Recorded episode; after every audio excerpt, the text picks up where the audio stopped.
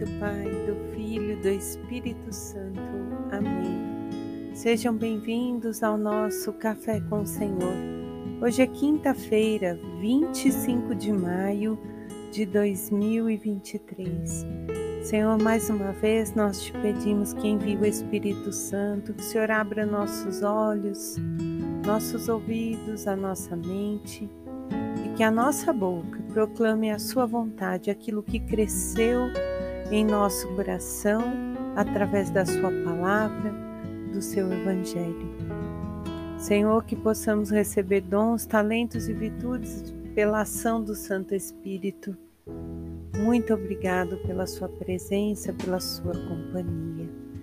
Meus irmãos, já é quinta-feira, dia de adoração dia de nos colocarmos na presença do Senhor Eucarístico e agradecer por essa semana, por tudo aquilo que nós temos vivido até aqui e já pedindo ao Espírito que vá nos preparando para vivermos Pentecoste que acontece nesse final de semana. A vinda do Paráclito sobre nós o Espírito Santo já foi nos dado, vocês podem estar se perguntando: ah, mas eu fui batizado. Exatamente, recebemos. Mas é necessário, assim como os discípulos, apóstolos, todos os dias, abrir o nosso coração e desejar a presença do Senhor em nós. Dar livre acesso para que Ele faça novas todas as coisas e assim possamos ter uma intimidade com a Santíssima Trindade. À medida que vamos nos tornando íntimos, vamos adquirindo humildade, unidade, obediência para buscar a nossa santidade. Meus irmãos, nós estamos lá em Atos, capítulo 22, versículos 30 e depois capítulo 23, do 6 ao 11. Paulo já chegou em Jerusalém e agora ele está sendo apresentado ao Sinédrio. Ali diante dos judeus que se dividem em saduceus, os que não acreditam na ressurreição, num corpo glorioso, e entre os fariseus, os que acreditam. E Paulo vem de pais fariseus. Então ele gera ali no sinédrio uma discussão entre eles por conta da ressurreição. Ao ser questionado, ele volta a palavra para eles: Estou sendo julgado por crer na ressurreição? Então eles ficam muito bravos porque não tem por que condená-lo e pede para que os soldados o levem dali voltando para a fortaleza, né, para a prisão.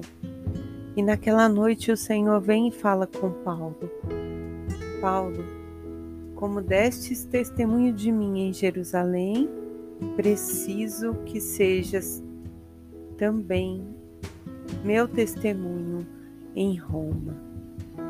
Então Paulo tá, tá vendo, né, o quanto não é fácil seguir esse caminho mas o tempo todo a confiança dele está voltada no Senhor, em buscar a santidade, em buscar o reino dos céus. O salmista no Salmo 15 é, vai nos dizer: Guardai-me, ó Deus, em vós eu me refugio. Que lindo, né? Poder pedir para Deus que nos guarde e se refugiar Existem momentos em que nós falamos, ai, ah, eu queria sumir, né? Queria sair daqui. Nós não podemos dizer isso, mas podemos falar, Pai, eu estou precisando do Senhor, de ficar um pouquinho no seu colo. Eu queria me refugiar em vós e se desligar mesmo das situações ao nosso redor, se abandonar um pouquinho naquele colo de Pai como São José fez, como muitos santos faziam. Diante da tribulação, não é parar de lutar, é manter o olhar fixo no nosso objetivo, mas descansar, parar, é, abastecer mesmo a nossa alma para re, é, recuperar as nossas forças. E isso só é possível em Deus. E hoje é um dia propício para isso, quando estamos diante do Santíssimo Sacramento. É um momento de contemplação, de nos abandonarmos, de deixar com que Jesus penetre em nós e, e nos olhe, nos cuide e que nós também possamos olhar para Ele. Às vezes não é necessário dizer nada, apenas se refugiar. Me desculpem. E no Evangelho, segundo João, capítulo 17, versículos do 20 ao 26, novamente Jesus continua olhando para o céu e falando com o Pai. E ele diz: Não rogo somente por eles, mas por aqueles que, por meio de Sua palavra, vão crer em mim, para que todos sejam um, assim como nós. Jesus continua fazendo essa prece a Deus, mostrando que Ele nos quer ali junto deles, que sejamos um como eles são. E o texto é longo, mas mais à frente ele vai dizer: Pai, quero que lá onde eu estiver estejam também comigo aqueles que me destes, para que contemple minha glória, porque me amastes antes da criação do mundo. Eu lhes dei a conhecer vosso nome e lhes darei a conhecê-lo para que neles esteja o amor com que me amastes e também eu esteja neles. Cristo, nessa oração ao Pai, mas que fica aqui na, na Sagrada Escritura para nós, o convite que nós temos que buscar a santidade e que para buscar essa santidade é necessário a unidade. Ele diz aqui, Pai, que sejamos um então são pessoas diferentes que se unem. Assim como marido e mulher se unem em matrimônio, é, buscando um objetivo comum que é a santificação. Tudo que Jesus nos ensina é em comum. Ele nos ama individualmente, mas nos convida a sermos um pelos outros, amando os filhos, amando os pais, amando o esposo e principalmente amando a Deus sobre todas as coisas. Isso se chama unidade. Dessa maneira, nós vamos ser acolhidos pelo Pai.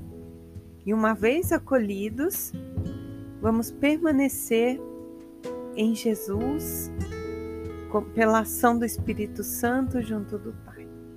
E para viver isso, essa unidade, a gente às vezes se pergunta como é que eu vou fazer isso? E a palavra do Senhor é clara. Nós precisamos ter um coração humilde, precisamos ser obedientes aos ensinamentos e dessa maneira estamos vivendo a unidade e assim praticando, buscando a santidade. Papa Bento XVI vai dizer assim: a igreja necessita de santos e todos somos chamados à santidade e só os santos podem renovar a humanidade.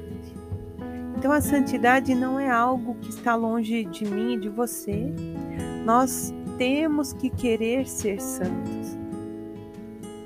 Mas para isso nós precisamos da graça de Deus diariamente. Ter um coração humilde que não é fácil, viver a obediência a Deus e praticar a unidade nesse tempo com aqueles que nos cercam. Que o Senhor nos capacite para viver e para transformar a humanidade em nome de Jesus. Amém. Nome do Pai, do Filho do Espírito Santo. Amém.